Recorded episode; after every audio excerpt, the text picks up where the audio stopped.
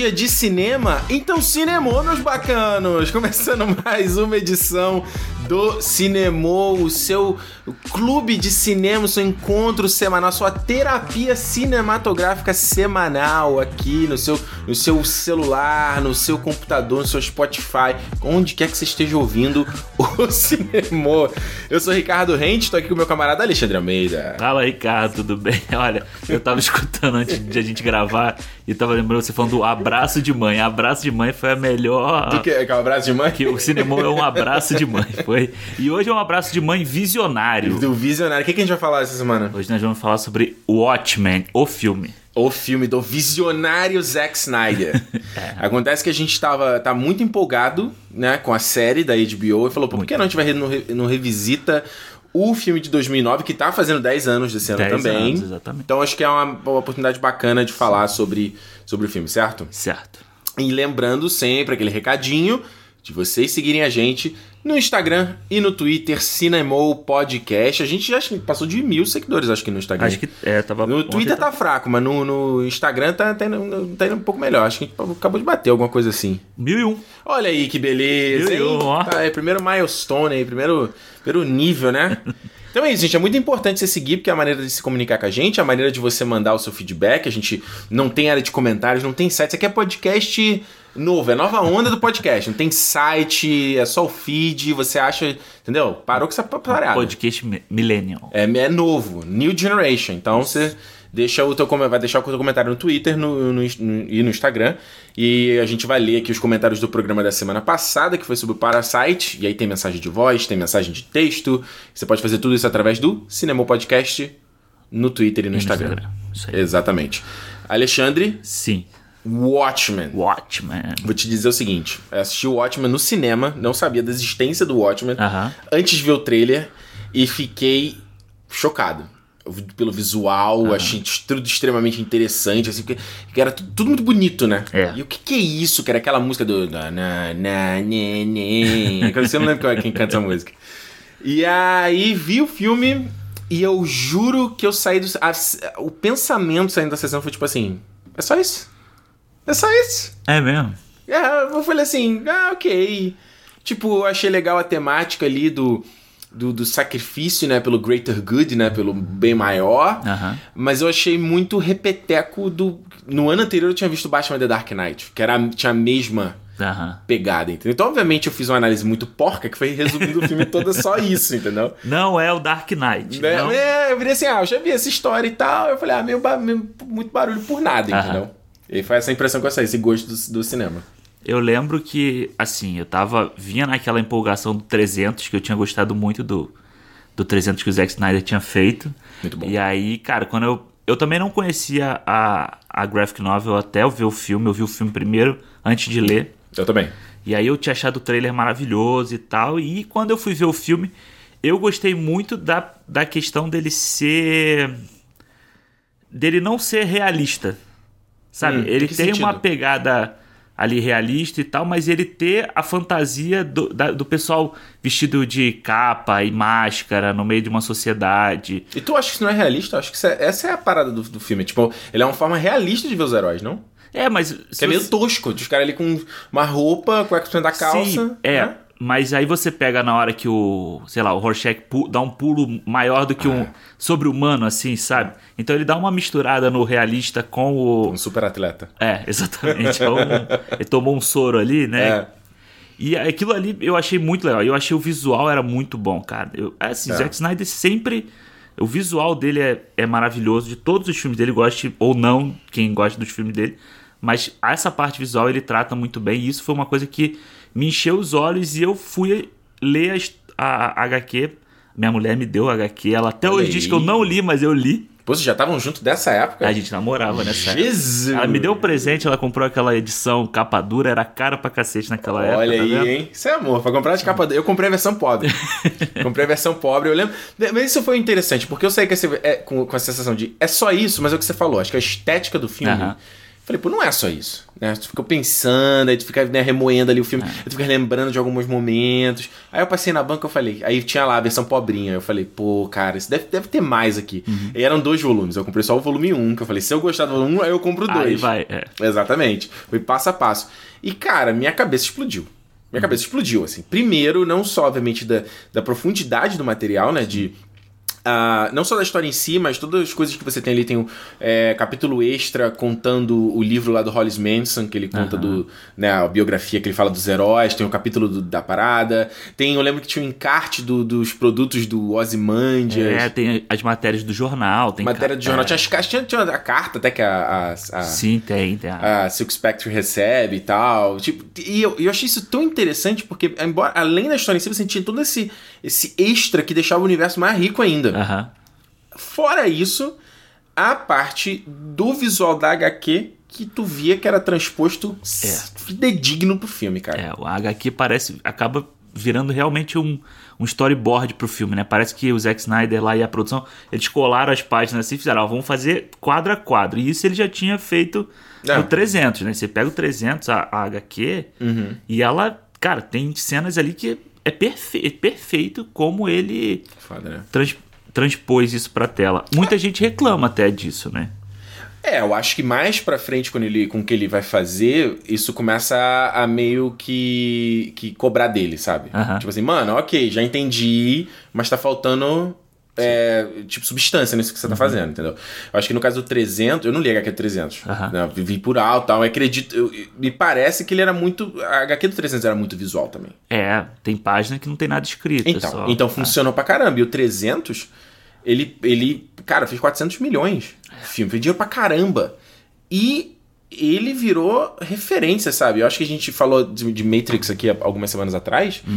E o 300, porra, tu, de, lin- o que você falou de, de estética, da parte ali de como você usa o filme que não tinha cenário, né? Que ele era computação gráfica pra caramba, mas ele, ele transforma isso na estética do filme, Sim. Certo? Fica um, fica um. É como se fosse uma pintura atrás. Né? É, e aí você faz aquelas coisas que são. É, é o que você falou, de extrapolar a realidade, É. meio, né? E a questão da cena de ação, aquela coisa que virou tendência, que era a cena rapidinha, É. lenta. Rapidinha, lenta. Pô, aquilo ali foi... E o sangue digital, né? O sangue digital também que ficou Sim. uma coisa que eu não lembro de. Os filmes terem feito do jeito que fizeram no 300, né? É, eu lembro que eu li uma, uma crítica do 300 na época, que era alguém falando assim: ah, esse filme é só braço decepado, cabeça decepada. Aí quando eu fui assistir, realmente tem, claro que tem.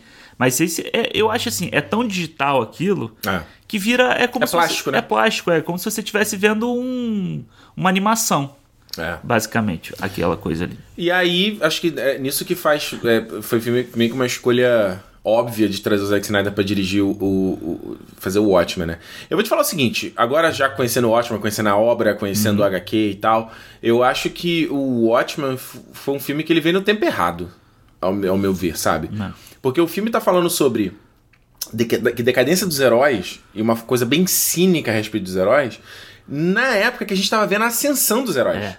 A gente tem ali de 2008, a gente tá vindo de The Dark Knight, que eu acabei de falar, e tá vindo do Homem de Ferro 1. Homem de Ferro tinha acabado de sair, né? Exatamente. Então tu tá vindo assim do momento que tá, cara, tá- o- a montanha-russa tá começando a subir É. e o cara já tá falando do final da montanha-russa, entendeu? Porque é engraçado, né? Porque a HQ do Watchmen é ao contrário, né?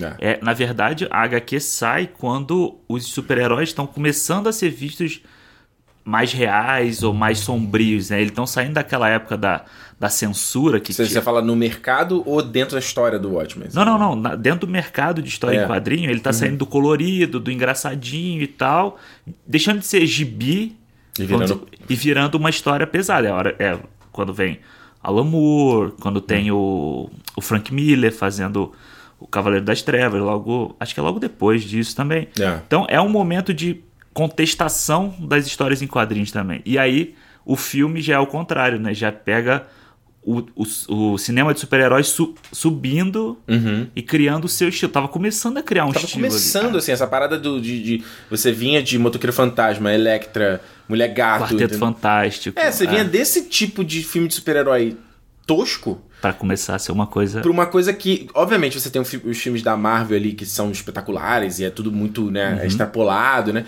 E tem os poderes e tudo mais, mas mesmo assim ele é muito calcado. Ele tem um fundamento de Sim. pé no chão, assim, Aham. né? Então acho que existe um pouco esse aspecto também. Eu acho que o filme, ele vem, acho que meio da galera meio, até de não entender qual é a história, sabe? É, eu acho que. É porque o Watchmen tá ali em Hollywood muito tempo, né? Eles já queriam adaptar isso há muito tempo. Então, quando começou a fazer sucesso, o 300 fez sucesso, Batman começou, a- já tava fazendo sucesso, o Batman do Nolan. Aí os caras, opa, é agora é a hora. Vamos Vambora. dar na mão do visionário aí que, que ele já tava estampando, né? Visionário lá. Visionário Zack o Zack Snyder. Tinha feito dois filmes, né? Tinha feito o Madrugada dos Mortos e e o o 300. É. Que so- são bons filmes, são filmes interessantes, assim, de entretenimento, são legais. Tanto o Madrugada dos Mortos eu acho legal também. Eu Uhum. Sim. não gosto muito de filmes de terror, mas esse eu acho interessante. E aí ele pegou o Watchmen, eu acho até que, assim, bateu no peito e, fala, e para pegar o Watchmen, que é considerado aí O cara tem, tem uma coragem, né? prima do O inadaptável, ótimo. inadaptável, era esse o Esse a, era o papo. a aspas era essa, era inadaptável. E eu acho que existe, ve- principalmente revendo o filme, né? Eu já tinha muito tempo que eu não vi o Watchmen, revendo pra gravar aqui. Eu perce... eu, eu como é que eu vou dizer assim? Acho que o que eu gosto do filme ele, ele ganhou mais força com o tempo e o que eu os meus problemas também ganharam mais força. Tá. Por exemplo, eu acho que esse é um filme que se você não tem um material extra, ele é, ele é difícil de você seguir a história, sabe? Porque ele não. Primeiro que você não sabe quem é o protagonista da história. Você não sabe se é o Rorschach, você não sabe se é o, o Coruja, você não sabe se é o Dr. Manhattan. Até porque o Dr. Manhattan é um. Se ele, se ele pra ser um protagonista, ele seria um péssimo protagonista. Chato pra cacete, né? Exatamente. Então, e, a- e a história, você vê que ela tá o tempo todo. Ela tá fazendo um alt tab, né? Aham. Ele tá com. Uma hora tá seguindo o, o Rorschach, aí daqui a pouco tá seguindo o Coruja, daqui a pouco tá seguindo a Lori. E eu acho que isso é um problema, às vezes. Você acompanhar É. o fio da meada, Sim. sabe? É, porque você vê assim, é a cena do enterro do comediante. Então, na cena do, do enterro, vai mostrando o coruja. Ponto de vista de cada um. E aí mostra todo o background deles ali com o comediante. Aí mostra o outro. E vai fazendo isso com todos eles, então ele fica ali, sei lá, uns 20 minutos É quase. longo aquele momento. é na longo. cena do enterro, porque ele vai contando histórias ali. Eu acho que esse é o, o, o inadaptável do Watchmen, Uhum. é porque é- tem muito conteúdo na, na história, na, na graphic novel, que você colocar num filme de duas horas e mesmo duas horas e 40 que tem esse É longo. longo, é não dá, é muito material lá. É uma, é uma história para uma mídia diferente, para um livro, para uma Pra uma série. para como uma tá série, agora. exatamente. Pro filme, o, Uhum. que eles, o que o Zack Snyder e, eles, o- e a, a produção, não falo o Zack Snyder, É, só a galera, né? A galera Tudo. fez. O que eles fizeram, eu acho bem feito. Não, sem dúvida. Porque eu acho que eles conseguem passar o principal do Watchmen, tá todo ali, sabe? Tem tudo, você vai no- do, do início ao fim ele conta e eu acho que o filme tem ritmo. Por mais que ele seja longo, É. eu gosto do ritmo dele. Ah, é, eu, eu- é, é, eu já, eu já tenho uma opinião diferente da tua. Eu acho que o, o filme. Acho que na primeira primeiro ato ali inteiro, acho que. De ter do ataque ali do, do comediante, vai introduzindo os personagens, o velo... Eu acho que ali tá num ritmo, um flow magnífico. Eu acho que tem uma, uma parte ali, somente no, no negócio quando ele vai pra prisão, o Roger vai pra prisão, aí a Lori e o, e o camarada lá, o, o Coruja, começando a se ralar. Eu acho que o filme dá uma, barri... dá uma Uma arrastada barrigada. ali. Porque é muita coisa que tá acontecendo ao mesmo tempo. E, e como eu falei, o filme tem que fazer um alt tab. Então você vê que ele, ele o, o Rorschach entra na prisão, aí ele tá ameaçando a galera, aí vai ter a rebelião na prisão, aí corta pro Coruja e a, Lori indo pra um encontro, aí eles estão transar, não dá certo, aí tá o Coruja tenso com a iminência do, da, da Guerra Da Fria. guerra. Da guerra nuclear, né? E aí pula. Acho que tem, tá, tá acontecendo uma coisa do Rorschach também, do negócio da. da, da- É, ele foi preso, né? Ou ele, ou ele vai. é, o Rorschach foi antes, na verdade, que ele começa a construir o palácio dele. Então, aí tem um lance deles irem salvar. Então, acho que ali, é o que eu tô falando, tem, tem uma, uma alternância não só de protagonista e história, mas de, também Ah. de, de sentimento do que, que tá acontecendo, entendeu? Porque ao mesmo tempo que você tá vendo o Rorschach naquela coisa na prisão, que é um clima diferente, o cara tá ali encurralado, mas, você sabe, você tá se colocando no lugar do cara, como é que ele vai sair dessa situação? Por uma parada mais otimista e, e, tipo, que é a, a Espectral e o Coruja E o voltarem a trabalhar ali, ter aquela excitação, entendeu? Uhum. Então acho que até questão de, de sentimento Sei, é meio entendi. é antagônico, sabe? Aham. Que tu tem que estar tipo, no alt tab. É, é. Mas eu acho que assim, o que, o que eu falo do ritmo é que Uhum. eu não, não fico com sono, sabe? Aquela coisa que você fala assim, dá uma, uma cansada do filme. Festanejada. É, porque é exatamente isso. Você tem a parte da prisão, e a parte da prisão é até bem rápida, assim, é bem cortada. Já ele já tá preso, ele fala com o com o psicólogo lá, e aí já mostra o, o passado dele, É. o do Rorschach. E aí, já enquanto, em paralelo a isso que você falou, tá acontecendo. Eu acho que realmente essa parte da espectral e do coruja ali. Ele é brabo. Aquela parte que, que eles vão lá no incêndio, salvar as criancinhas, é mais só pra eles ficarem fazendo pose, né? Pra, Tem- acontece muita coisa no período de uma noite só dos é, caras. É, realmente esse, esse período assim. Essa Mas é, parte- mas, mas é foda, porque a gente tá falando, eu acho que. É, o que eu tô falando, tem, é muito. A gente tá vendo agora na série, né? Agora na série os caras pegam um episódio, vai focar na espectral mais velha, vai Sim. focar no Looking Glass, vai focar na Angela, vai focar no, né, no avô dela agora. No avô dela. Então, é, e que é pra mim, eu acho que é o, é o clima ideal, entendeu? Você tem um. Aham. Até acho que na HQ, né? Isso, um capítulo tá focado em alguém Sim, sim. e você segue aquele cara e, no- e você segue no universo dele. Porque eu acho que o, o, o interessante da obra do Watchmen é, é essa, essa própria zoada que, que eles dão, tipo assim, do, do, do- nos heróis, sabe? Você tem uma galera que é muito diferente, que é de universos diferentes, Aham. tentando fazer, fazer uma liga da justiça ali, entendeu? A coisa nunca vai ser muito. não vai ser homogênea. Então você vai ter, na época dos Minutemen, que cada um é um. é- é- é- até ele mostra ali na abertura, né? Que é- a galera é meio louca, sabe?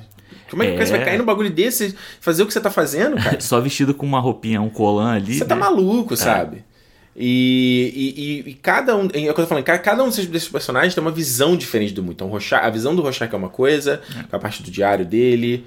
E, e eu acho que isso gera um, um pouco confusão nos espectadores também, de quem é o protagonista. Porque o, Rorschach é o que tá falando com você, É, ele parece o protagonista porque ele é que tá- quem tá narrando que tá narrando. a história, né? É, exatamente. E eu acho, eu acho que assim, pra mim ele é o melhor, ele é o personagem mais bem explorado do filme, Uhum. porque você pega o aonde ele começa, que é no crime do, do, do assassinato do comediante, Uhum. e aí você vai seguindo ele até o final quando ele continua o mesmo cara do início, sabe? Ele não ele não tem aquela. Ele não muda, tanto que ele fala pro Coruja isso, né? Tipo, você não se compromete, esse aqui é o seu problema. Então, ele continua. Eu acho ele bem explorado e você entende o porquê que ele ficou daquele jeito, porquê que ele passa a ser um cara que. Ele é quase assim. Ele é quase um. um- Ele é um anarquista, cara. Um Ele é um. Ele é um. Ele é um. Ele é, é o cara que, tipo, bandido bom, bandido morto pra ele, entendeu? É. Ele já. Quando mostra aquele, rep- aquele flashback dele do assassinato da criança, Cara, aquilo ali é sinistro. você vê que ali ele vira a chave e aí ele fala que a partir dali não tem bandido preso pra ele, sabe? É. É o que. Que já- É, ele, é, ele vira. Ele, exato, ele fez assim pra mim. Tanto que, uh, sem querer me adiantar já mas pra falar do final, mas justamente quando tem a grande virada no final, é falar: eu não tenho como ser conivente com isso. Porque pra ele o mundo era. A, com a própria máscara dele era preto e branco. É preto e branco. Não existe o tom de cinza, sabe? Enquanto, em contrapartida, você tem o personagem do Coruja, que eu gosto muito. Cara, o Patrick Wilson. eh, Foi, foi o primeiro filme que eu vi com ele. É, isso é uma coisa interessante Passei até do filme, dele. porque os atores não são não eram tão conhecidos, né? Não, o único, acho que quem era mais conhecido era o, o, Je- o Jeffrey Dean Morgan, que fazia o David. eh, como é que era? Danny Duquette, do, do, Do Grey's Anatomy. É, eu até fiquei fazendo a conta se Gre- Grey's Anatomy é- é- tava naquela época. Tava naquela época, ele já tinha Ah. morrido no Grey's Anatomy. Aquela Ah, então cena tá, mais, mais. Que todo mundo fala que de você chorar, de secar de chorar. Aham. É ele, porque você tem a. A Carla Gudino não fez um ataque, não, não era tão A grande. Malin Ackerman, que faz. Zero. a- A é. Digo mais, a pior dos atores ali. Sim, ela é ela muito, é muito ruim. fraca. Ela é muito fraca. O Patrick Wilson é muito bom. O cara que faz o Rorschach, que é o Ah, o J- Jack Haley. Jake Early Haley, sei lá como Haley, é. Haley, é. Que ele depois fez só. Acho que ele só fez grande, entre aspas, foi o. Robocop. Ele fez o Robocop e fez o, o Fred Krueger. Fred Krueger. É, era o Fred Krueger que eu ia falar. Porque de resto. É que eu fiquei impressionado esse filme não ter dado, não ter dado sucesso certo, porque o, o visual dele era muito. Era muito bom, né? Cara, sabia que a Rooney Mara tá nesse filme do, do, Do- Fred, do Fred Sério? Primeiros papéis dela. Eu tava um dia vendo uma cena e falei, cara, que é a Rooney Mara? Que, como assim, cara? Eu nunca vi esse filme, esse novo. não, também vi. não. Eu vi fiz uma Ah, cena. tá. E ela tá, É. e ela tá lá. É... E tinha o, o, o Billy Crudup, que faz o, o Manhattan, que também eu nunca. Eu já tinha. vi- Sabe aquele cara que você já via em algum lugar, mas eu não, não sabia aonde? É, e eu, eu vou te falar, eu gosto bastante. Na época eu lembro que a gente ficou muito discutindo a coisa do CGI e tal, e justamente, acho que a coisa do, da, da boca, né, do Aham. lip sync é sempre foda no, no, no personagem CGI. Mas, cara, pô, 10 anos depois, eu vendo o filme hoje, eu achei bom pra caramba É, ainda, cara. principalmente aquela hora que ele deixa de ser brilhante, que ele para É. de ser brilhante assim, que fica mais é, fosco, né? Uhum. É bem. E, cara, eu achei bem feito. Tem uma, claro, tem umas horas que a câmera tá mais longe, que você vê que ele parece bem um desenho mesmo, É. mas tem horas ali, cara, que o, que o CGI é bem bom. Mas eu acho que ele, o Bi- Billy Crudup, eu gostei muito. Acho que a voz dele, o timbre de Sim. voz dele é perfeito pro Dr. Manhattan. Que é calma, assim, né? É, e, é- e ela tem um, um- É meio aveludada a voz. É. Ela, tem, ela tem um. Ela é fria no jeito de falar, mas ao mesmo tempo ela tem um calor. Ela tem um, E eu acho que a, interpretação dele do. Que ele interpreta não só no set, mas depois no mocap, né? Ele Aham. faz os dois, né? É, eu até vi eu vi há pouco tempo uma foto dele no, no set com uma roupinha que de LED azul Ah, pra, irado, é, pra pra fazer o- a luz. a luz. E o Jeffrey Dean Morgan como comediante, nossa senhora, eu gosto pra caramba, cara. Não vou É, brincar não. eu também gosto. E é interessante no filme que eu tava revendo é que mostra várias fases da vida dele, né? Então mostra ele novo, assim, É. mas começando, que é como não só como Minuteman, mas depois, quando ele tá na guerra e tal. É. E depois ele bem velhão mesmo, na hora que ele vai encontrar o Moloch lá, É. que ele já tá meio que. É, a maquiagem é muito legal. É muito boa, do cabelo e tal. É, bem- é bem legal. papada. É. né? Cara, eu vou te falar o seguinte, eu lembro, eu lembro no cinema até hoje, vendo- que eu vi numa sessão cheia. Olha, no- olha que, que impressionante, no meio da semana. É, Esse é o poder do visionário no Do trailer. Vision- Não, eu vi depois do colégio. Agora que eu tô pensando aqui, como é que. Eu vi lá no cinema do Botafogo, lá, Botafogo Praia Shopping. Aham. E a sala tava cheia, agora eu tô lembrando como, no meio da semana de tarde. não sei o que aconteceu nesse dia. Mas eu lembro quando tem essa cena de abertura, tocando Unforgettable. Cara, é. Eu amo essa música desde que eu era criança. E quando você vê na HQ que a música tá tocando e, os- e é muito. É muito. Ele faz. Tem dois momentos que tem isso. Tem essa, essa- nesse ataque do, do comediante e depois na história do Tom Manhattan. Que, tipo assim, tem um balão com a, a fala da música conectando dois quadros, entendeu? Pra parecer que ela tá tocando contínua na, na parada. E, e isso não. Porra, não é só o Dave Gibbons que ilustrou a parada, mas de, dos, dos caras conseguirem transportar isso pra Cara, tela, sabe? Eu tinha até anotado isso aqui, cara. Essa cena de abertura, pra mim, é uma das coisas mais fodas que eu vi nesse filme de HQ. Todos, assim, sabe? Porque ela é, tão boa. Ela sei lá quanto tempo que ela dura, É. mas ela vai passeando por todo um, um background ali do, da história e que ele não precisa mais colocar aquilo no filme. Você já viu. É. o que tá acontecendo e assim, é muito bem não, peraí, feito. qual que você tá falando? Você tá falando? Eu tô falando do ataque do comediante. Ah, Tá não, falando- eu tô falando dos créditos. Ah, não, é. não, bom. também, também. A parte do comediante. do- Ah, não, tudo, ok. do Fala- início- fala dos créditos, então, não, Não, não, não, não, Dessa parte que você tá falando, Aham. que entra nos créditos até que volta o, o pin dele pinzinho. volta a cair no chão. Esse pe- pedaço acho que dura uns 14, 15 minutos Ah, ali, assim. É, isso, essa abertura é muito boa, cara. É. Não, é, você. Tá bom, já pa- passa então pra essa parte da frente. Essa. Eu acho que isso foi um dos grandes. Sei lá, cara. Mas parece que todo mundo só teve elogio pra isso no filme, né? Que foi esse crédito de abertura, que foi uma coisa meio super inesperado de como compilar a história dos Eu, eu Minutemen, né? confundi quando você falou do Unforgettable, é porque toca Bob Dylan, né? Toca Bob Dylan, né? Times They Are Changing. É. E, eu, cara, é, aí a gente fala mais uma vez da questão do visionário Zack Snyder. a estética, cara, É, foda. da sequência como um todo. Eu digo assim, como a câmera tá posicionada, como a galera tá... Porque, obviamente, ele, deve, ele colocou a câmera e tá filmando em muito quadro, mas ele tá falando pra galera, ter que fazer um freeze frame, aí, entendeu? Você tem que tá fazendo em slow motion também. É, vai rapaz. devagar no movimento, não. É, porque e aí você vê, por exemplo, tá lá o, o comediante segurando o cara e a pistola dele atira, né? É como, é como se fosse um, um quadro do, do- da HQ, mas com algum... Mexendo. Cara, é foda. É. Foda. E aí tem a. É, o, e, ah, e outra coisa, quando por exemplo, tá o, o fotógrafo tirando a foto, você vê que faz a sombra do crédito, Aham. tipo, do nome do ator. Daí faz a sombra. Cara, isso eu achei, achei do cacete. Tem. Nossa, de questão de imagem, a silhueta lá beijando a menina, a enfermeira no Sim. meio do, do, da Times Square, ela é Tem- fotografada. é, tem o assassinato do Kennedy, Assassinato do Kennedy. A menina do, do movimento hippie botando a, a- a florzinha na arma e, e a arma atirando. tira, fantástico. O, o maluco na lua, o homem na lua e tá o, o O Dr. Manhattan. Manhattan. É. Cara, tem um bagulho que são fodas, cara. É, isso é, isso é, isso é assim, cara. É- eu lembro que. De- eu não lembrava de muita coisa no filme, até eu ver pela segunda vez. Mas é inesquecível. Mas essa cena, cara, eu lembrava assim. Só não lembrava na ordem, porque aí ia querer demais também. querer mas, demais. cara, lembrava de todas essas que a gente, pelo menos essas que a gente citou, lembrava da hora que eles vão tirar a foto dos Minutemans, assim, todos juntos. É E tu vê que o Capitão Metrópole tá perto do Justiça. encapuzado. É, tu, reparou, Aham. né? Ele tá, tá, estão juntinhos ali, né? Cara, é, e a gente vou falar aqui que a gente decidiu fazer esse podcast depois desse último episódio, Eu né? te falou Que... no começo da abertura do. É, não, mas porque esse episódio que fala do Justiça Encapuzada aí, É, que, foi foda. que foi foda, mas. Mas aqui não é pra falar sobre o filme, é a Exatamente. série. Mas Outro- voltando só, voltando Ah. à cena que você tava falando da abertura, Aham. que eu tava vendo hoje e ele podia ter escondido o cara que tá lutando contra o, o comediante, mas várias vezes você vê, tipo assim, rapidinho, aparece silhueta. a cara do, de quem é que tá lutando com ele, entendeu? É. Você vê, eu tava hoje, tava, eu falei, caralho, na primeira vez eu não reparei isso, sabe? Tipo, na- Mas é porque. Sabe por quê, Alexandre? Porque você não sabe quem é o Ozymandias é, ainda. você não tá prestando atenção quem é aquele cara ali. Exatamente. Então você e o cara tá, no- tá com um capuz. Olha, eu- esse cara que faz o Ozymandias eu não curti. Eu acho que é, é um a, a Malin Ackerman como a espectral ela é fraca, É, aham. mas o cara que faz o Ozymandias É, eu gosto dele, porque eu acho que ele, sabe, tem aquela ele é meio, muito novo, cara. aquela soberba, assim, sabe? Ah, cara, mas ele é, É, o Ozymandias tinha que ser um pouco mais velho, sabe? sim. E o traje dele foi completamente modificado, né? É, Tipo, ele deu uma modernizada, porque era meio tosco pra fazer um. É, é, era, uma, era uma coisa mais, tipo, parece uma coisa meio grega, né? Tipo, É. era uma túnica, né? Com aquela. É, é meio egípcio, né? Eu acho que é meio É, egípcio. egi- é isso, é, do Ozymandias, É, porque aí. É, e tem. É pano, né? Então eles quiseram fazer. Uma coisa tipo, meio Batman, né? Do, é, meio do, Batman. Do Joe Schumacher. Tem até o peitinho, assim. Tem até né? o peitinho. É.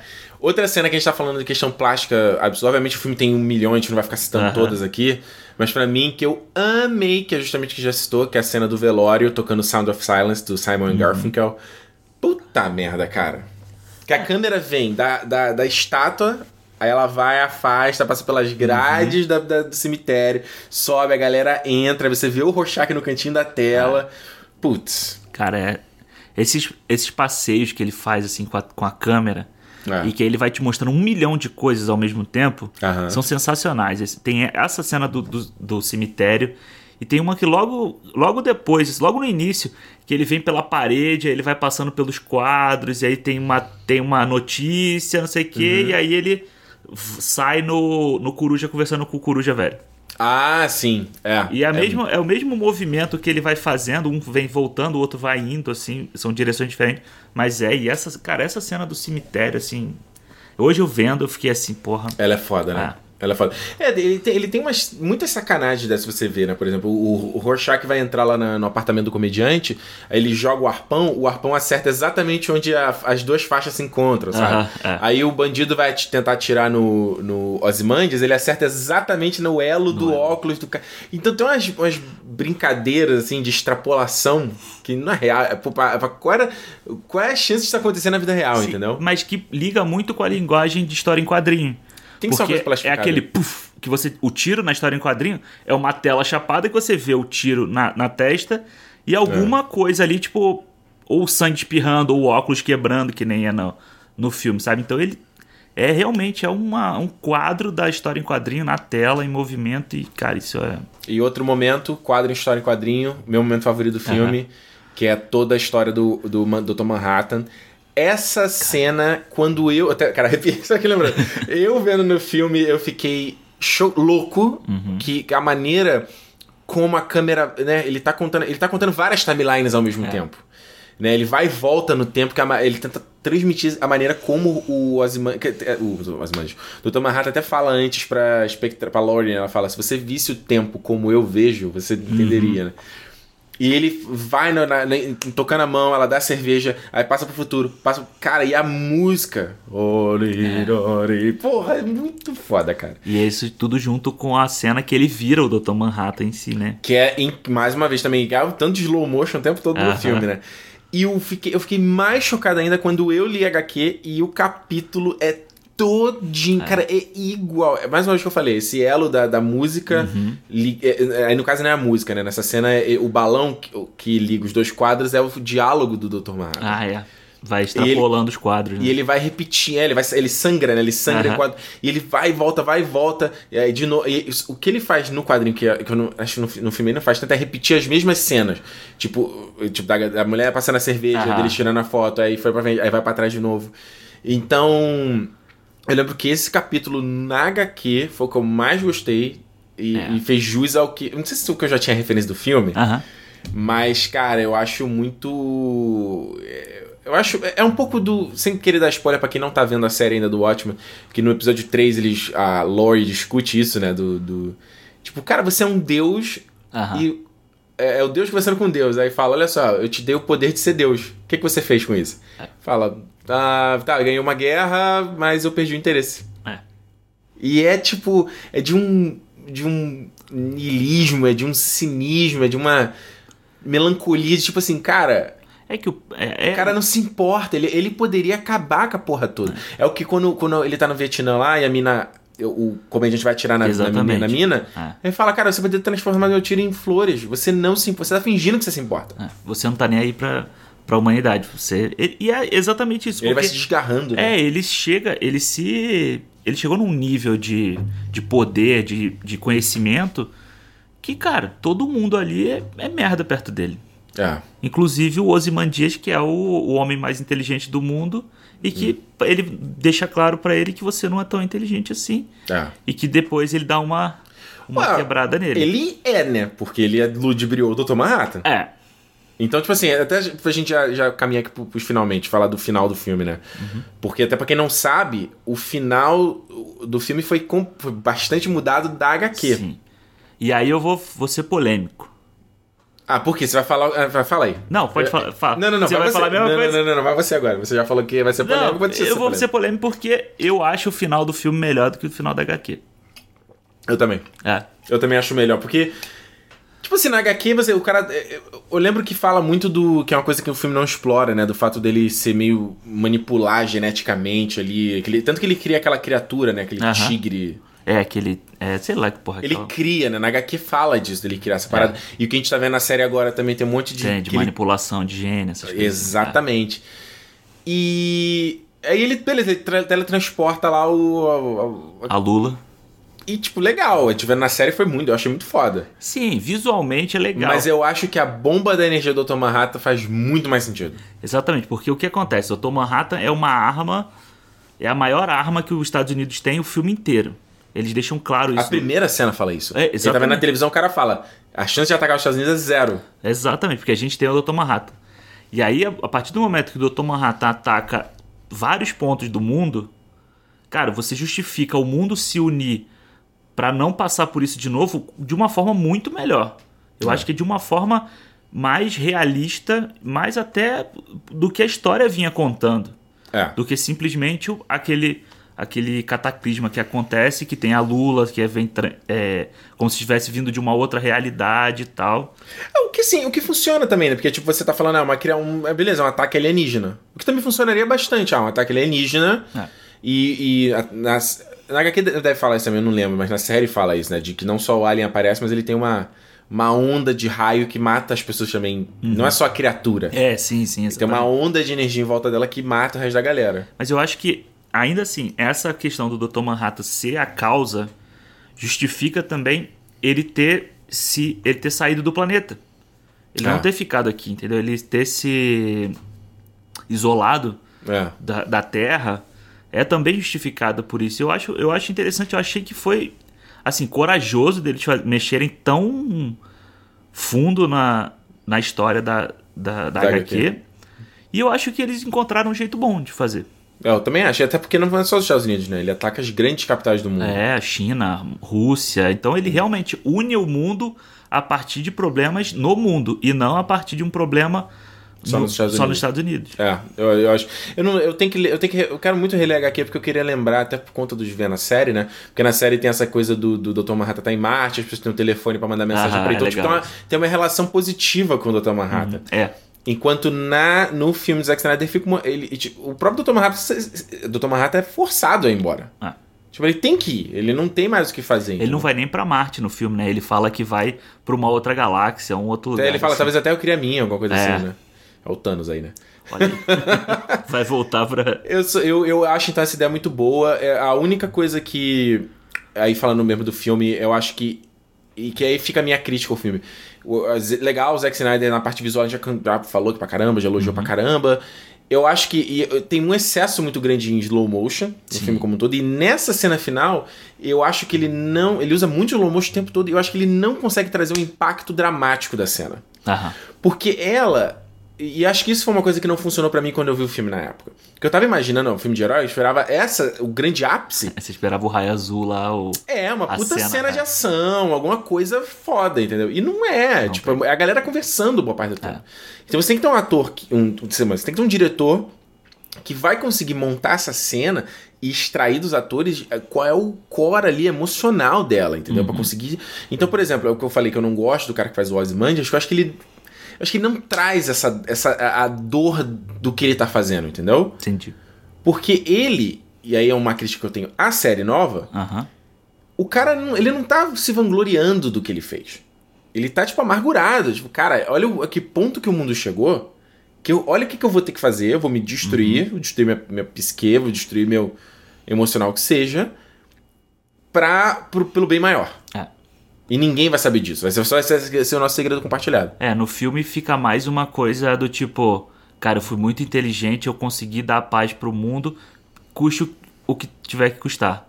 Né? Exato. Fica, fica uma coisa meio assim. É É, e eu acho que o conflito dele com o Dr. Manhattan também não, não é tão forte. Eu acho que de todo mundo ali, quem tá dando a melhor interpretação é o Patrick Wilson. Sim. De tipo, do, eu acho que ele, ele traz a parada. E o próprio Jack, o, uma, o Rorschach, eu acho que ele tá ali também. É que ele tá assim, não tem expressão, é mais difícil, né? Mas é porque são os dois que mais sentem É. o efeito do, do que foi causado ali. Ah, espectral. Nada. Às vezes ela nem aparece na cena, ela tá ali assim. É. Mas eles dois são os que realmente sentem, e eu acho que o final do Rorschach é tão impactante por causa disso. Porque eles dois estavam sentindo juntos, eles estavam parceiros no negócio, mas o Coruja, tipo, se abstém, passa o pano Não, e o, o Coruja entende. É. Ele, tipo, ele- ele- ou melhor, ele não entende, ele aceita. Ele aceita, é. O, o Rorschach, como você falou, não, ele não tem meio termo pra ele. É, e, é- e é Tá que- errado. e é que justamente o que o Ozymandias fala tipo assim, cara, se você revelar o segredo, você vai botar o sacrifício em vão. É. Então ele te coloca numa situação que tu. E, e- e isso que eu acho que é o foda do material do, do- da história do Watchmen, que é aquele tipo de história que você, um, entende o vilão, né? Você entende o que ele tá fazendo. Aham. E tipo, você, você fala, pô, e eu fico assim, cara, será que eu faria diferente tendo o poder que esse cara tinha? Sabe, você, eu acho Se você que. tem essa ideia, né? Se você tem essa solução pro problema, né? Pois é, cara, porque é uma coisa que eu acho que o filme. É, até consegue retratar bem essa coisa do terror. Eu não vivi essa época do terror da guerra nuclear e vai todo mundo morrer, vai todo mundo acabar e é isso. Eu acho que nem. é- Eu acho que o pessoal no Brasil não teve muita noção É, né? disso, né? Isso era uma, era uma paranoia muito americana e, e soviética, assim. Acho que. Acho que muito. Tem muita paranoia. Uma paranoia americana criada pelo cinema, pela, Uhum. pela mídia e tal. Pra justificar as coisas que os Estados Unidos faziam na época também. Pode ser tipo uma propaganda, né? É, e assim, não é uma, uma coisa que eu acho que a gente no Brasil, não só a gente, assim, mas acho que. Porque no Brasil tava acontecendo coisas tão ruins quanto. Tava, outra parada. É, então a gente não viveu isso. Mas é, é uma coisa que dá uma desapegada, né? Da, É. Então, que, que é justamente você pensar esse temor e o cara trazer, o, como eu falei, uma parada ali pro, pro bem maior. E eu acho que, que, que, é, que é isso que é o bom da obra. Tipo, você ficar assim, caraca, e eu nessa situação, sendo o Asmandias, o que, que eu ia. O que, que eu faria? Ou eu nessa situação sendo um desses heróis. é isso que eu ia falar, sendo coruja, né? Pois é. Você, você viraria as costas pro negócio deixar, beleza, deixa Tudo, passar. tudo construído numa mentira. É. É engraçado que eu falei do Vingadores, o Vingadores Ultimato fala, de, fala também sobre isso, né? Que ele fala sobre o, o Thanos criar um mundo- uma galáxia nova. Ah, é, Aí, o- aí ele fala, ah, ele vai ser perfeito. Aí acho que o Homem de Ferro fala, "Ah, vai ser construído numa mentira. Ele fala, mas ninguém vai saber. é, exatamente. Olha aí, cara. Olha aí. É uma coisa que até liga o Watchmen com Marvel também, uma coisa que, eu, que eu anotei, que eu lembrei na época, é que eu lembro de ter escutado a primeira vez falar sobre o Watchmen. Uhum. Eu não sei se foi a primeira vez, mas eu me lembro de escutar bastante. Quando saiu o HQ da Guerra Civil, Aham. porque o. Como é que é o nome lá do. do. Do, do tratado pros, pros heróis mostrarem a cara? Sokovia? É, que é o de É, o Sokovia é no filme, mas no, na HQ eu não lembro. na HQ tem isso. E o Alan Moore disse que eles imitaram ele pelo, pelo ato Kine, né? Que, que acaba com os super-heróis. Ah, E eu lembro que teve muito essa discussão de que se o Guerra Civil realmente estava imitando o Watchmen nisso. se inspirou, cara. Se Eu inspirou. também acho. Pô, se a coisa é tão boa, por que, que você não pode, né? Inspirou, mano. Mas é, o. Alan Moore, ele gosta dessas coisas, né? Ele nunca. Ele Chato nu- pra caralho. Ele nunca é acreditado em porra nenhuma, ele não gosta que mexam na obra dele. Ele não, ele não gosta Não, mano, escreve a, escreve a parada e guarda na tua gaveta. só pra você, porra. Você entregou pro mundo é do mundo, mano. Não é teu mais não, cara. É. E, assim, eu entendo. Se você pegar e for assistir a Liga Extraordinária. aí eu entendo o cara ficar puto. Porra, mas, ó, né? mas aí você pega o, o V de Vingança é legal, o Watchmen é legal, o. Acho que foi só isso que foi adaptado dele? É, acho que só. Mas porra, tá bom. Esses dois já foram bons. Ah, exato. Entendeu? Vamos pras notas? Bom. Começa tu aí, já que Eu? semana passada fui eu. Tá bom. Nosso, falando aqui, nosso visionário Zack Snyder, porque a gente vai chamar de visionário todas as vezes. Visionário Zack Snyder. Entendeu? Cara, Release the Snyder Cut. release the Snyder Cut, por favor. O Snyder Cut do Watchmen também, né? O Watchmen também tem Snyder Nossa, Cut. né? é, inclusive eu estava para ver esse e não vi, porque o filme tem 3 horas e meia, eu acho, né? É, o Ultimate Cut, até falei pro Alexandre, falei, cara, não, não, assim, não perde teu tempo, porque é muito longo. É. muito longo. Tem umas cenas realmente são legais, mas a parada que ele coloca ali do cargueiro negro, cara, o filme é mu... Eu lembro que eu vi assim, era três horas e eu já não tava aguentando mais. não dá. Já tava passa, né? Porque não é só, não, é só, não é só a duração, é o tipo que fica maçante. Quebra de entendeu? ritmo, é, né? É, enfim. Então, então eu acho que o nosso visionário criou uma obra. Tira um martelo aqui. Assim. eu acho que ele faz um filme de super-herói que ele visualmente ele é diferente do que a gente vê até hoje. Acho que tem muitos filmes de, de- visualmente de super-heróis legais hoje em dia, mas o Watchmen ele é muito, ele tem um visual único, ele transpõe muita coisa da HQ que era intransponível. Ele consegue fazer, ele dá um ritmo legal, ele tem, ele fez boas escolhas de elenco. Então acho que o saldo do Watchmen é muito positivo. As pessoas reclamam muito do filme, que o filme é muito parado e tal, mas, cara, se você for pegar a HQ pra ler, ela é uma HQ, é um, é um livro, é praticamente um livro. Você precisa parar, prestar atenção, não vai passando as. Eu vi até alguém falando que não gostava do Watchmen, porque se eu quisesse um monte de coisa escrita, eu comprava um livro. What the fuck, gente? É, Que porra e, é essa? E aí, assim, cara, é uma obra que você precisa prestar atenção no que você tá lendo. Tem milhões de camadas ali. E ele consegue, do jeito visionário dele, passar pra tela. Então, eu dou quatro estrelas para o Watchmen. Olha aí, boa, belíssima nota, hein? Gosto. É, cara, eu, eu acho que o Watchmen. é, Eu, eu concordo um pouco com essa com a afirmação de que é um. É uma obra inadaptável, entendeu? Eu Aham. acho que justamente para uma mídia como o cinema, eu acho que é complicado compilar ali os 12 capítulos da HQ, fora o que a gente falou, né, os compêndios, os extras, tudo em duas horas, duas horas e 40 de filme, eu acho complicado. Eu não sei se de repente, obviamente é que eu tô fazendo fiscal de obra pronta, né? não pegar a, a história como um todo, pegar um aspecto, tentar fazer uma trilogia, entendeu? Abordando aspectos diferentes dessa história, sabe? E aí os, a trilogia completaria a história toda da HQ. Poderia ter sido legal, entendeu? Eu acho que sim, quando você eh, tenta ele tentar esmagar tudo, eu sinto tudo meio esmagado ali, Sim, entendeu? aham. E tem coisa, muita coisa que funciona, como a gente falou, acho que o primeiro ali, ato ali, essa coisa do, do velório, vai volta, vai. Que eu lembro na HQ tinha isso também, eu acho. Então, Tinha. e é- era muito legal. Então, tu vê que o que funciona no filme é o da HQ, é o que É o vem da HQ, entendeu? Não tem muito pensar ali dos caras de como eles vão resolver algumas situações, com exceção do final que a gente já falou aqui, que é muito bom. Então eu acho que esse filme, ele ele tem esse, esse, esse problema, esse desafio. Tem a barriga que eu já falei aqui, sinto. Acho que o final não tem aquele, aquela porrada. E imagina uma pessoa que tá indo ver esse filme. Como eu fui, assim, sem saber Um nada. super-herói. É, tu sai, tu sai com, a tua, tu- com tua energia ali na baixa, entendeu? Aham. Tu não sai com a tua, com a tua, tipo assim, caralho, o que aconteceu aqui, sabe? E, é, e é difícil, porque você tá fazendo uma coisa baseada em super-herói que o conflito final não vai ser uma porradaria. Ela tem um pouco ali, mas é mais diálogo, entendeu? Então acho que o Zack Snyder não é um diretor bom pra isso. É. Ele é bom pro visual pra caramba, não é bom pra isso. Alguns elos fracos né, nos atores que a gente já falou aqui, né? Malin Ackerman, o menino do Ozymandias eu também não gosto. Matthew Good, É, aqui e ali. Eu dou pro filme 3,5. 3,5. Tá bom. Acho o filme legal, mas ele, pra mim. Assim, o efeito que teve em mim, eu, eu imagino ele tem em outras pessoas também. Aham. Assim, não sei em todo mundo, porque, mais uma vez, a pessoa vai terminar e falar, ah, é só isso, valeu, tchau, vou ver outro filme. No meu caso, eu terminei de ver o filme e falei, ah, é só isso.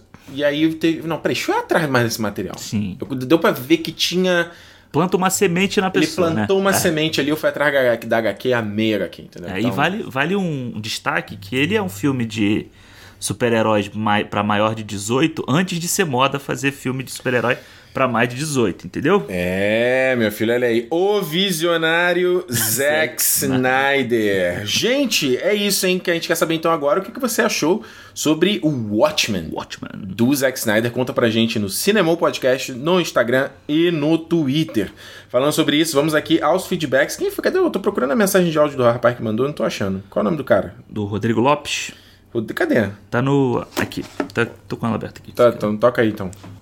Fala pessoal do Cinema Podcast, parabenizar vocês aí pelo trabalho, primeiramente. Meu nome é Rodrigo, aqui do Rio de Janeiro. E, cara, sobre Parasita, queria destacar algo que eu achei muito importante, além das, das metáforas e da sátira da- da- das classes sociais, é a questão de como o filme deixa implícito uma mensagem de, de dedicação para alcançar um grande objetivo, alcançar high standards, digamos assim, né? É, enquanto você tem esquemas e eles têm esquemas e loucuras e planos, eles, eles vão se ferrando, vão vivendo uma loucura e acabam porventura se dando mal, mas quando o menino senta, se acalma, decide estudar, batalhar para alcançar uma boa qualidade, isso o diretor deixa como se isso fosse o caminho. Eu acho que essa é uma grande mensagem. Enfim, abraços. Não sei se vocês viram isso, mas é o que eu pesquei. É, eu acho bem legal essa, essa coisa dele, que é a parte da carta, né? No final, quando ele tá escrevendo a carta pro pai, ele fala que vai estudar para conseguir comprar a casa, né? É. Enfim, para conseguir comprar a casa. E E libertar ele, né? E é bem triste, assim, né? Termina É. bem triste o filme. E assim, e ele vai mostrando como seria aquilo pra gente, como se estivesse acontecendo, e depois ele mostra assim, ainda não aconteceu ou nunca vai acontecer aquilo, né? É. Eu acho que é uma coisa que, sei lá, quanto mais velho eu vou ficando, mais eu vou. É, eu, eu, eu juro, eu até penso algum dia escrever um livro sobre isso, sabe? Sobre que você vê que a vida é o caminho do meio. Tudo na sua vida é o caminho do meio. Tudo. Nunca é nem o lado A nem o lado B. A resposta é no caminho do meio. E como é difícil você achar o caminho do meio. Então, nesse caso específico desse filme, o problema é você achar o caminho do meio da cobiça, ou de você que- ou da, ou da- ou do de você querer mais, ou de você sonhar, sabe? De você querer, uma- não tem problema você ser ambicioso, é, não ganancioso é negativo, não ambicioso é o positivo. Você ser ambicioso, você sonhar, você querer uma coisa melhor pra você. Querer chegar num lugar maior. Querer, né? sabe, você quer desejar, você ter morar naquela casa, você ter o carro X, você ter a roupa X, ter o status de X. O problema não é esse, entendeu? O problema é o que você vai fazer pra chegar lá. Sabe? Então, o que.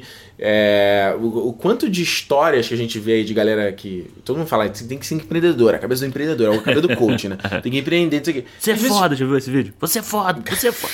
cara. Enfim. e aí você vê que às vezes muitos casos de empresas que, que são. que dão certo. Sempre tem um pouco de sangue, às vezes, na mão, sabe? Sim. Que o cara tem que fazer uma parada ali. Sabe? Que ele não é muito. Tem que passar por cima do. Ué, cara, eu lembro, por exemplo, eu trabalhei numa startup no Rio. Que foi uma péssima experiência na minha carreira. Trabalhei lá três, quatro meses. Foi uma merda, a empresa acabou e tal. Eu entrei, os- e quando eu entrei, os caras me venderam um não. E não, a empresa já estava para acabar. Nossa. Ah, e, e o, o dono era um baita filho da puta. Um enorme filho da puta. E eu, uma vez, eu tava num evento tal, e eu vi ele lá, mandando um lero-lero num outro cara, que era um maluco, que era um investidor. Vendendo o peixe dele. Vendendo o produto que ele tava fazendo lá, que era uma merda. E que ele já sabia que. É, tipo assim, era um produto que não fazia sentido, mas tava lá mandando o lero-lero dele. Eu juro que eu passei do lado assim, deu vontade de chegar assim, mano, fica nesse papo aí não, cara. Isso, aí, ó, isso aqui, ó, só conversinha fiada. Mas por um, o cara tem que vender. Você para agora para dizer o seguinte: você é o vendedor. Qual é a sua função? Vender. O seu objetivo no final do dia é vender. Certo? Então é o que eu quero dizer, é o que eu tô querendo dizer é o seguinte: é- é- você tem ambição, mas às vezes você, você tem que pagar um preço para chegar onde você quer chegar e para você fazer o que você quiser fazer. Cabe a você até, a- a- qual- até quando, onde você pode pagar, entendeu? Ah, Acho que o, o, a- o caminho do meio. Olha, em breve nas livrarias, O Caminho do Meio por Ricardo Rente. Todo mundo vai poder comprar na próxima Bienal aí. É. E alguma coisa. Tarde de autógrafo. Vamos lá. Olha só, Gabriel Brecha mandou aqui o que mais chamou a atenção de vocês no filme? As atuações, os assuntos tratados, a fotografia? Eu acho, cara, pra mim são as atuações. Não, tem que pegar um, top one. Ah, é só o top one? Acho que sim, né? Você É, as atuações. É. Atuações? eu acho que sim. Pra mim foi a história. A história. A história. Eu acho que o. Concordo 100% com as atuações, são incríveis. claro. Mas se for pra pegar um. A direção também do filme é muito legal, a montagem do filme é incrível. Design de produção, todo aquele. Foda. As casas que nem a gente falou e Foda. tal. Mas eu acho que a história foi um bagulho assim, foi um filme mais inesperado, assim, do ano. Mais surpreendente, assim, sabe? De, e é o que a gente falou, de mesclar. É, discussão social, com, e trazer uma comédia, trazer um, um drama e trazer um suspense. Suspense. Sabe, você misturar esses, esses. A gente tava falando sobre tom e crime, Aham. o modo ótimo. Isso é uma parada, eu não, não sou diretor de cinema, eu imagino que seja muito difícil. Imagina você no roteiro escrevendo É. isso, sabe? E como você, você vai fazer pro teu público fazer essa transição do humor Uhum. sem ser muito pss, flipou, entendeu? Tem que mudar. Então eu, eu vejo um bagulho e falo, caraca. É, e aí, usando isso como base pra, pra mim, eu acho que as atuações, eu acho que eles conseguem pegar exatamente isso, sabe? As atuações, principalmente do pai, dos, da, da menina, do, da filha deles, do, da família mais pobre, e da socialite, eu acho que eles três são o, o ponto alto do filme, assim, porque eles conseguem realmente pegar.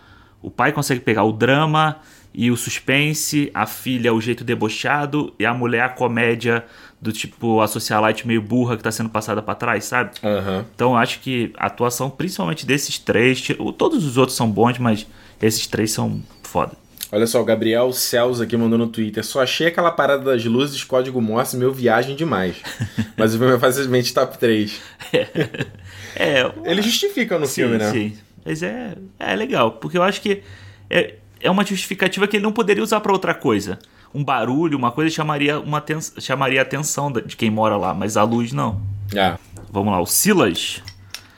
Ele falou que pra ele foi o melhor filme que ele viu em 2019 até agora e acha massa que no meio de um contexto de curtição e alienação também envolvendo a febre pelo K-pop, um longa sul-coreano com tamanho e poder reflexivo esteja cada vez mais em alta. Parasita ainda será muito lembrado como um filme símbolo. o Cara, que eu, você acha disso aí? eu concordo com ele, eu acho que vai, esse filme vai ser lembrado ainda aí muito tempo e se chegar na temporada de premiação bombar, vai ficar marcado, mas eu acho que isso vale muito pelo que a gente falou no início do programa sobre aquela onda coreana, da cultura coreana. Isso se aplica ao sucesso do K-pop, tá aí por causa disso. O K-pop faz sucesso porque os caras investiram dinheiro É. pesado na música de lá. Porque esses grupinhos aí, eles estão formando, todo ano eles formam uma É porrada. uma fabriquinha, né? É, tanto que tem muita crítica de, de qual a situação que esses cantores de K-pop vivem. Tu né? viu que o Man morreu essa semana? É, tem muito. Cara, se você pegar dos últimos tempos que o K-pop ficou popular pra gente, direto, depressão, esses caras tomam um remédio e se matam, essas coisas assim. Porque talvez seja um- uma pressão muito forte para uns caras muito novos, né? Pode crer, sem dúvida. Eu fico impressionado o sucesso que o, o Parasita fez, não só é, no mundo, mas até no próprio Brasil mesmo, né, cara? É. Eu vi direto a galera divulgando aí, comentando e. Eu acho que assim, eu- como eu falei no programa, eu acho que é, eu tenho corrido muito atrás de ver coisas um pouco mais diferentes, sabe, do que do que a gente sempre vê hollywoodiano ali, pra expandir a visão, né? Expandir a audição e a gente Sim, conseguir ver outros tipos de linguagem, não achar esquisito. E eu fico legal, fico feliz, sabe? Fico feliz de ver a galera, como a gente falou também, sabe? A galera do cinema brasileiro, com- vendo mais coisas, fazendo coisas diferentes. Eu acho que só, só só tem a ganhar, sabe? Só tem a Eu, ganhar. eu também acho. Eu acho que assim, ano passado muita gente viu Roma, que era um filme falado que não era falado em inglês. Esse ano tá todo mundo vendo Parasita. É. Acho que, porra, o caminho é esse. Tá- todo mundo, a gente consome filme americano pra cacete. Eu também, o Ricardo também. Porra. Porra, filme de super-herói a gente gosta pra caralho. É que é muito fácil, né? É fácil, você vai no cinema, todas as salas estão passando aqueles filmes. Mas, porra, procura os, outras pessoas falando, procura cinema brasileiro, procura cinema asiático. Cara, tem muito filme bom, muito filme falando. E, cara, tem muito filme pop assim também lá. É. Filme de ação, porra. Ó, o Shadow que eu te falei, chinês que eu vi esse O ano. Shadow tá na Netflix aqui, inclusive, eu vou É, ver. Shadow, Shadow é. Porra, o visual daquele filme é inacreditável. Cara, você vê o- Os Infiltrados do Scorsese é baseado, É baseado num no- filme. é, acho que é chinês ou é de Hong Kong, uma coisa É? assim. Ah. Fantástico, cara. Ó, aqui pra encerrar, a gente recebeu também o áudio aqui do André Matoso. Vamos ver o que ele tem pra dizer. Fala galera, beleza? Aqui é André de Curitiba. Eu gostaria de saber se vocês poderiam fazer programas sobre atores ou atrizes, ou até mesmo estúdios, por exemplo, a A24, que está fazendo um barulho astronômico pelo mundo aí. Valeu, um abraço! E aí? É, É porque, cara, ator e atriz é complicado, né? Imagina a gente fazer um, um programa sobre Mary Streep. Pois é. A gente vai Pois é, o, o, eu acho que. Eu, eu e o Alexandre já conversou muito sobre isso. Acho que o, a, a ideia inicial, quando, quando eu falei de fazer o, o podcast, era ser justamente essa, essa coisa, como eu já falei antes: Clube do Livro sobre uhum. cinema. Tiver um filme, chega aqui, comenta. Você assiste o filme e depois vem aqui ouvir que a gente falou. Acho que vai ser um, tipo, um compêndio, sabe, um complemento ao filme.